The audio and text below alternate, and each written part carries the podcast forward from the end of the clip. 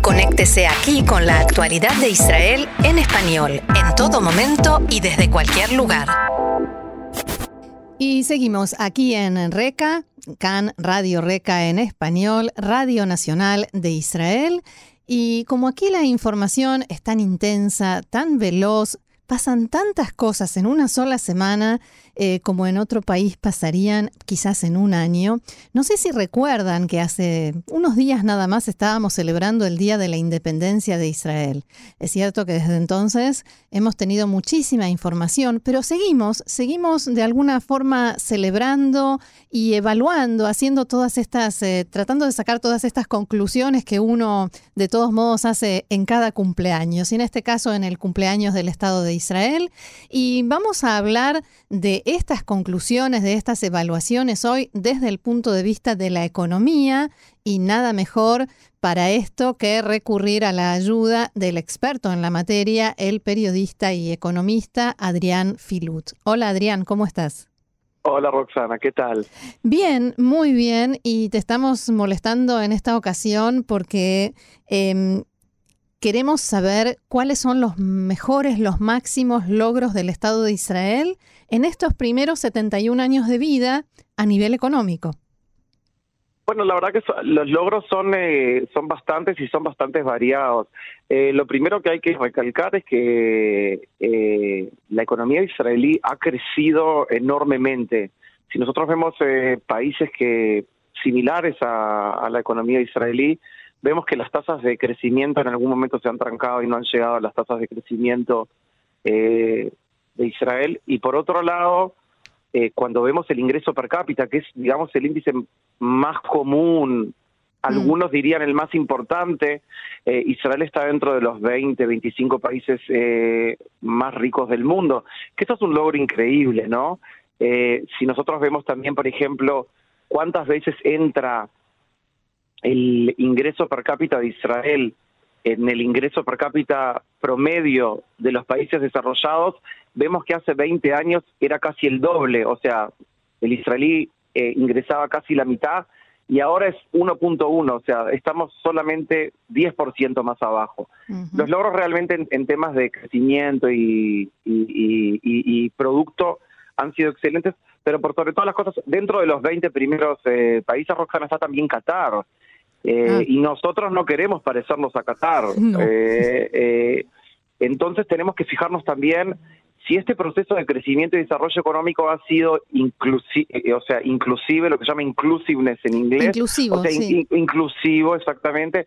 Si ha sido, si es sostenible, o sea, no queremos crecer eh, eh, en base de un evento o de un acontecimiento, mm. sino a nivel permanente y si es igualitario, porque queremos que los frutos del crecimiento se dividan cada vez eh, en forma más similar. Y, y en ese marco contextual vemos que lo más importante es el mercado laboral. Y también el mercado laboral está mostrando una fuerza increíble. el índice de desocupación ha llegado a realmente el nivel más bajo en la historia moderna de Israel. Los niveles de ocupación son los más altos en la historia de Israel, es decir, más israelíes trabajan, más israelíes entran al mercado laboral y menos desempleados hay. O sea, es un movimiento, es el movimiento que todo país busca. Y que más gente trabaje y menos gente. Bueno, y eso por supuesto se traduce eh, en salario cuando miramos el salario, vemos que el salario real en los últimos seis años ha subido en forma extraordinaria y, por supuesto, se ve en lo que se llama el consumo de productos perecederos, eh, no perecederos, perdón, mm. eh, eh, en los coches, en los electrodomésticos, en las televisiones, y ahí vemos que también el israelí ha llegado a lo que se llama el nivel de vida, un nivel de vida muy alto. Y, y, eso también es un logro eh, muy importante. También la deuda pública, por ejemplo, que es un, una, una cuestión que muchos países están tratando de luchar. Israel ha bajado la deuda pública del 100% del producto al 60% del producto. Y hoy por hoy está abajo de los niveles de la, de la OCDE, de la OECD, de los países desarrollados. Eh, la balanza de pagos, que es, digamos, la cuenta corriente en dólares de Israel, que es uno de los problemas más grandes, por ejemplo, hoy por hoy de los países como Argentina, Uruguay, Brasil, Turquía, que están teniendo problemas de balanza de pagos porque están saliendo más dólares de lo que entran dólares. Entonces se debilita fuertemente la moneda. Israel tiene el problema inverso, o sea, hace 10 años, hace 10 años que hay un superávit de cuenta de balanza de pago. Entra muchísimo más dólares de lo que salen. ¿Por qué? Porque Israel exporta servicios, porque Israel vende empresas, los famosos exits, los las famosas salidas. Entonces el, el shekel está cada vez más fuerte, no cada vez más débil. Claro. Eh, y, los niveles de, de, desigualdad, si bien han subido y no son los mismos que en la época del 60, del 70, vemos que en los últimos 10 años el, el índice Gini, que es el índice más importante, también ha bajado. En ese sentido... ¿Qué significa eso, Adrián, el índice? Eh, el índice Gini es el índice que mide la pobreza. Ah. Es un índice que va del cero, que mide, perdón, que mide desigualdad, desigualdad social.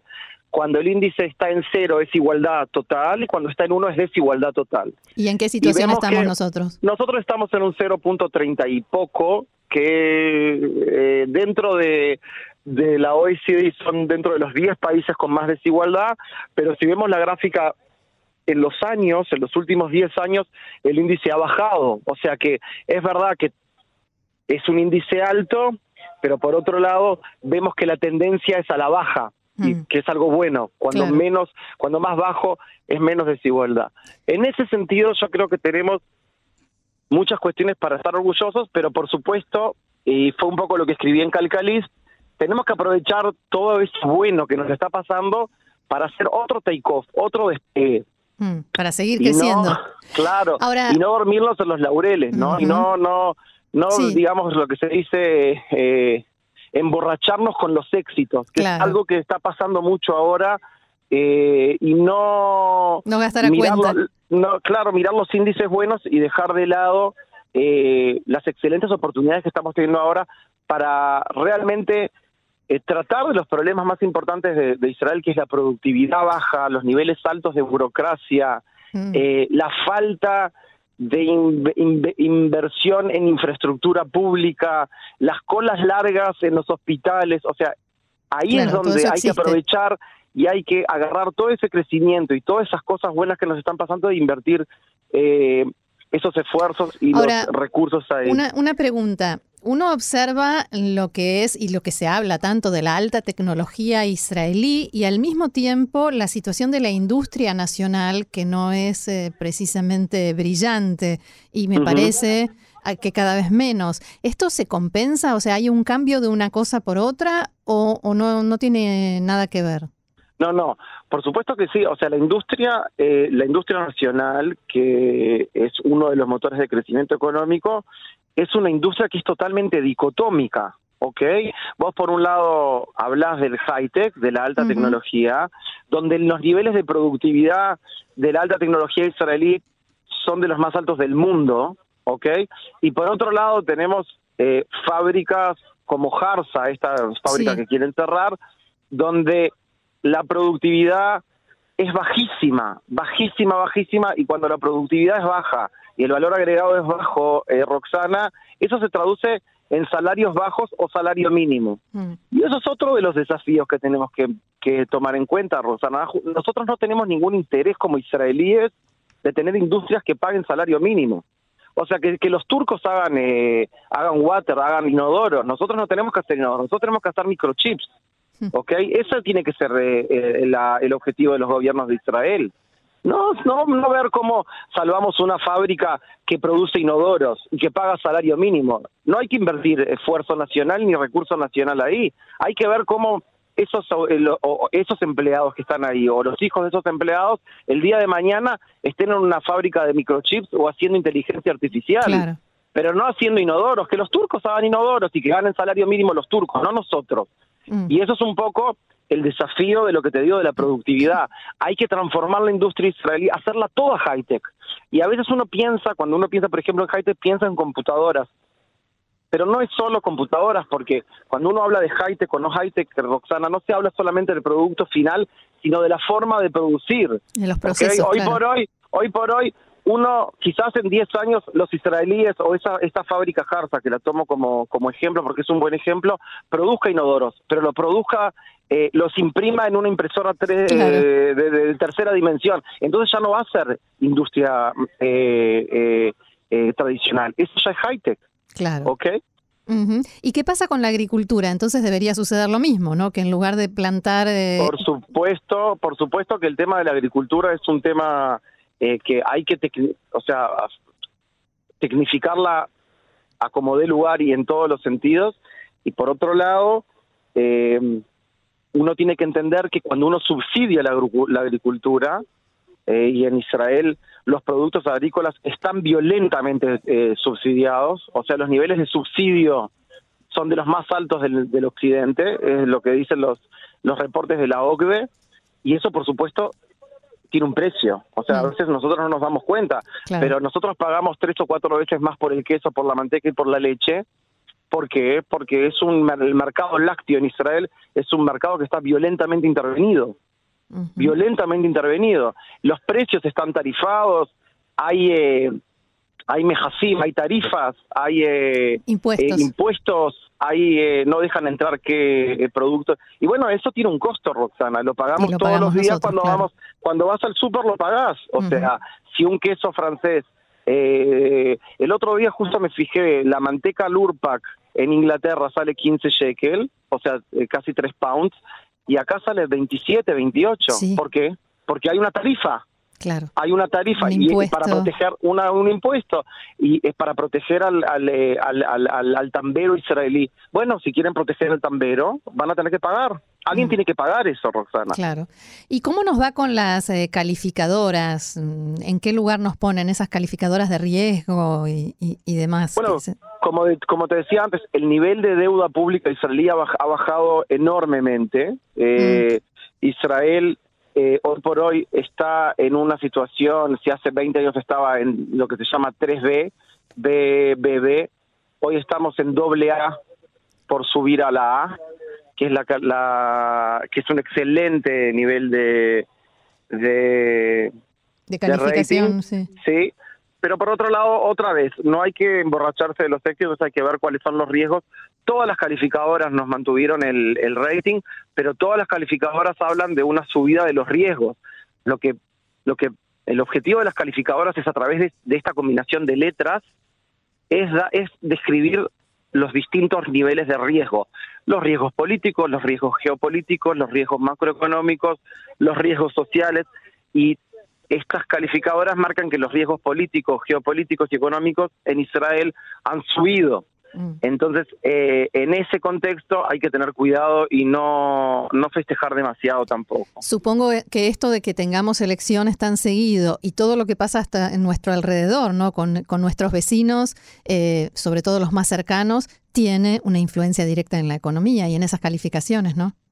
Sí, sin lugar a duda, están marcando, eh, por supuesto en todos los reportes aparece eh, los eventos en Gaza, los eventos en el norte, este, pero por otro lado, todas las calificadoras recalcan que durante los últimos 15, 20 años, eh, Israel, ha, la economía israelí ha sido lo suficientemente fuerte como para poder recuperarse rápidamente.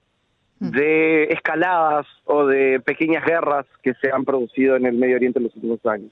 Que no cualquier otro país lo lograría, ¿no? No, no, no, no. Es una capacidad que, que, generó Israel y, aparece siempre en los reportes. Eso por la gran cantidad de recursos naturales que tenemos, seguramente.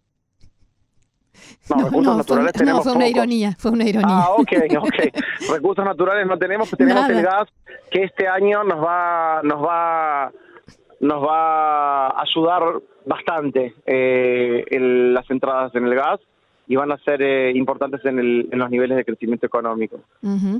Por último, Adrián, en este cumpleaños número 71 de Israel, ¿cuáles son tus deseos? ¿Cuál es tu mejor deseo para Israel desde el punto de vista económico? ¿Cuál sería el mayor logro al que podemos aspirar?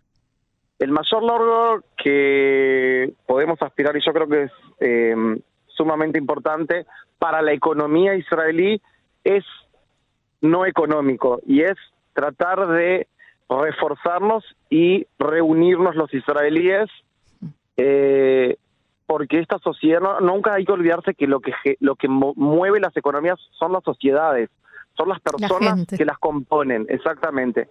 Y la membrana social de Israel, como vos sabés, es sumamente sensible.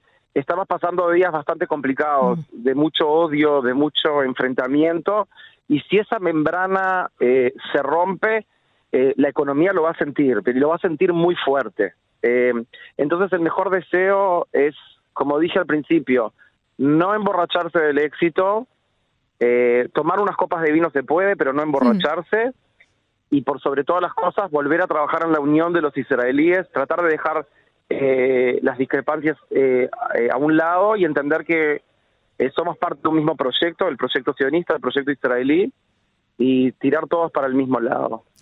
Muy bien, con este mensaje nos quedamos. Muchísimas gracias, Adrián Filut, periodista, economista. Gracias por haber estado con nosotros aquí en Cannes, Radio Nacional de Israel, y será hasta la próxima. Un placer, un placer. Shalom. Shalom, shalom.